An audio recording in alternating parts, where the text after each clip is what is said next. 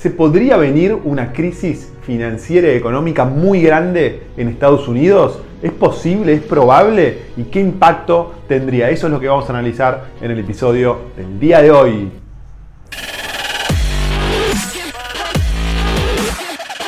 Esto es el Fede Teso Show. Bienvenido amigos, mi nombre es Fede Tesoro y les doy la bienvenida a un nuevo episodio del Fede Tesoro Show, el episodio número 171 que va a tener un poquito de continuidad con lo que hablábamos en el episodio anterior, el 170, donde analizábamos cuál sería el impacto en el precio del Bitcoin y las criptomonedas y de las acciones en general globales si podría venir eh, una crisis financiera y económica en Estados Unidos muy fuerte. Y muchos de ustedes me preguntaron si me parecía que era posible que, venga una crisis económica y financiera en Estados Unidos eh, próximamente. Y la respuesta es que no lo sé con seguridad. En este episodio quiero contarles algunas cosas que estuve pensando durante las últimas semanas para tratar de llevarnos una película un poquito más exacta de qué es lo que podría venir a futuro. Y lo primero que les quiero compartir son eh, por qué podría venir una crisis económica en Estados Unidos. Y ahí hay un poco que, de, digamos, este, analizar la historia económica, cómo podríamos,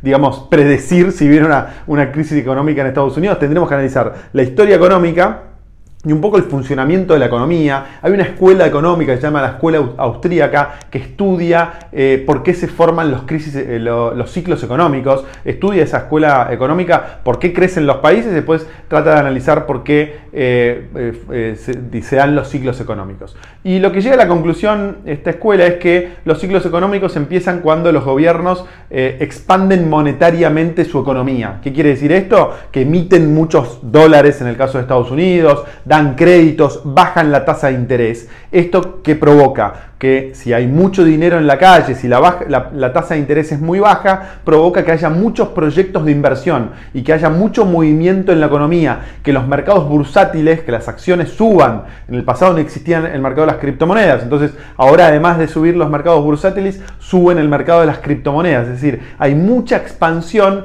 eh, y hay proyectos de inversión que se lanzan que con tasas de interés normales, en el 5 o 6%, no se lanzarían, pero como la tasa de interés está en el 0%, eh, cualquier proyecto de inversión es rentable. Entonces lo que dice esta teoría es que esto no es mantenible en el tiempo, no se puede eh, por toda la vida expandir la economía y emitir trillones de dólares y tener las tasas de interés en cero. ¿Por qué? Porque esto tarde o temprano provoca inflación, una inflación muy muy alta, los precios empiezan a subir. Esto ya se está dando en Estados Unidos. Si uno quiere comprar un auto de lujo en Estados Unidos, me están contando que no hay. Quiere comprar un Porsche, un no sé, un Rolls Royce, tiene lista de espera. Es decir, hay un consumo, sobre todo para las capas más, más ricas de Estados Unidos, que es impresionante. La economía está todo trapo, los precios crecen, la, inflación eh, eh, muestra que la inflación es, más alta que el pasado, pero muchas veces no muestra cómo están realmente creciendo los precios en Estados Unidos. Entonces, lo que se viene ahora es, el desafío que tiene la, Reserva Federal de Estados Unidos es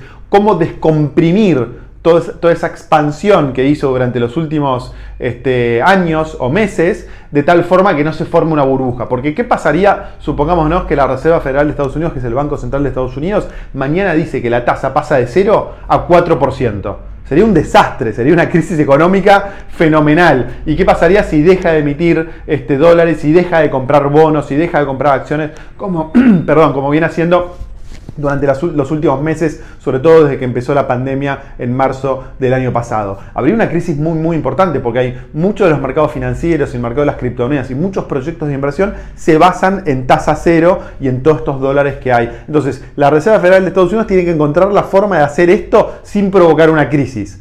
Eh, ¿Cómo sería? Bueno, subiendo la tasa de 0 a 0,5, si ve que no pasa nada, de 0,5 a 1, y así gradualmente durante muchos eh, meses o tal vez años. Pero todo esto está atado con alambre. Si llega a haber una crisis política fuerte en Estados Unidos o en cualquier otro lugar del mundo, y hay una desconfianza muy fuerte, esto en definitiva es confianza. Si hay una desconfianza muy fuerte en algún momento, este proceso que va a intentar que sea gradual puede no ser gradual. Eh, y esto es lo que pasó, por ejemplo, cuando explotó la burbuja de las .com en el 2001. Lo mismo, había mucha emisión monetaria y la Fed no pudo manejar el tema, explotó la, burbuja del 2001 o, mm, mucho más claro, la burbuja del 2008, eh, con la crisis hipotecaria del 2008, bajas tasas de interés antes del 2008, muchas bajas tasas de interés, emisión y mucho crédito, y de repente la burbuja explotó y la economía norteamericana se hizo pedazos. Eh, y las acciones bajaron. Por supuesto, como siempre pasa en Estados Unidos, después de la crisis se, recuperan, se arman y vuelven a crecer. Esto no es una crisis terminal. Estados Unidos viene teniendo crisis hace más de 100 años.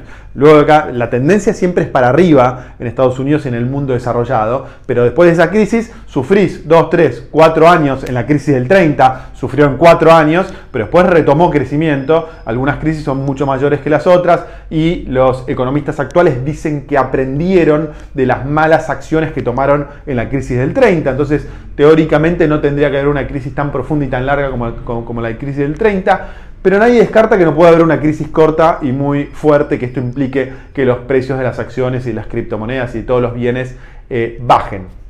Entonces, conclusión, no te puedo, no soy mago, no puedo decir, no puedo predecir lo que va a pasar este, durante los próximos meses o años. Sí lo que te puedo decir es que en base a la historia, en base a la, historia, a, al funcionamiento de la economía, en base a los postulados de esta escuela austríaca de economía, eh, hay grandes chances que eh, la inflación crezca y si la inflación crezca no van a tener otra que gradualmente subir la tasa de interés y bajar la emisión y ahí el gran riesgo es que puedan hacer esto sin provocar una crisis. Va a ser un arte, va a ser algo muy difícil de lograr, se puede lograr, en ese caso no habría una crisis terminal y no habría bajas en las, acciones y las criptomonedas muy fuertes, sí por supuesto siempre hay oscilaciones, ese sería el mejor de los casos, pero en el, mejor, en el peor de los casos, perdón, sí podría haber una crisis. Entonces nosotros como inversores, ¿qué podemos hacer en este, en este escenario, a mí me parece que lo tenemos que tener en la cabeza. No tenemos que pensar que los próximos cinco años van a ser igual que los últimos cinco años, ¿no? Porque el mundo cambia, cambia muy rápido y no es, es imposible que este mundo de mega emisión de dólares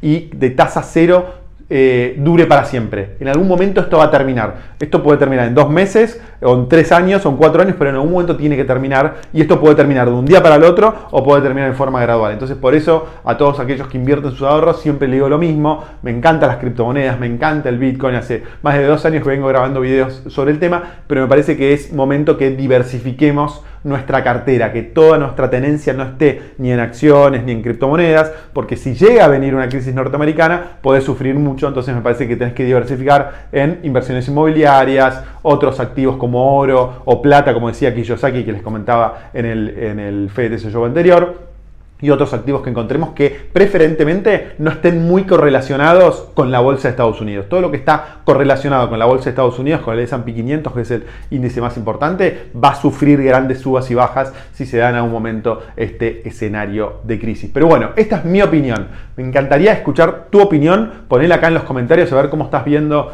eh, este tema y así aprendemos no solo de mi experiencia y cómo yo veo las cosas, sino también de toda esta comunidad que va creciendo todas las Así que muchas gracias por estar ahí del otro lado, ponerle me gusta y compartirlo si te gustó, suscríbete al canal si no lo hiciste aún y acordate de poner los comentarios, así en breve grabo un FET, eso responde con algunas preguntas de ustedes. Mando un abrazo grande y nos vemos pronto. Chao.